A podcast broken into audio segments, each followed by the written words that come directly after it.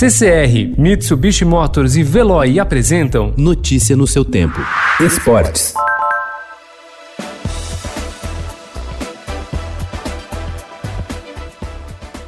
O recente aumento do número de casos confirmados do novo coronavírus em território americano assusta o mundo dos esportes no país, justamente quando algumas das mais tradicionais modalidades já se preparam para o retorno, entre elas o tênis com o US Open e o basquete com a NBA. No atletismo, a prudência falou mais alto e a organização da Maratona de Nova York anunciou o cancelamento da corrida nesse ano.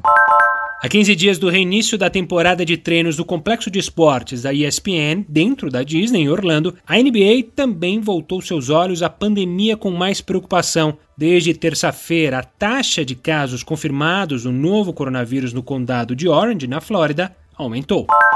Aildo Rodrigues, secretário de Esportes do Estado de São Paulo, afirmou na manhã de ontem que o retorno do Campeonato Paulista deve acontecer entre o fim de julho e o início de agosto. Ele também confirmou que os clubes da competição poderão retomar os treinos presenciais a partir do dia 1 de julho. Essa medida já havia sido anunciada pelo governador João Dória, mas havia a possibilidade de ser adiada devido à pandemia causada pelo novo coronavírus.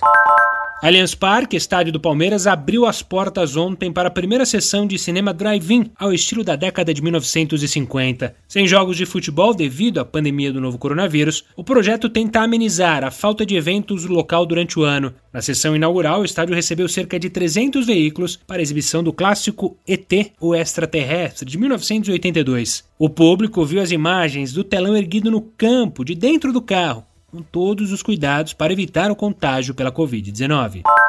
O zagueiro Lucão, do Goiás, está processando o São Paulo na Justiça do Trabalho. O jogador cobra mais de 5 milhões de reais do clube. Parte dessa quantia, 1 milhão de reais, se trata de um pedido de indenização por danos morais. Lucão alega que recebeu tratamento difamatório da diretoria do São Paulo diante da imprensa e por isso teria aceitado ser emprestado ao Estoril, de Portugal, em 2017. Notícia no seu tempo. Oferecimento CCR e Mitsubishi Motors. Apoio Veloy. Fique em casa. Passe sem filas com o Veloy depois.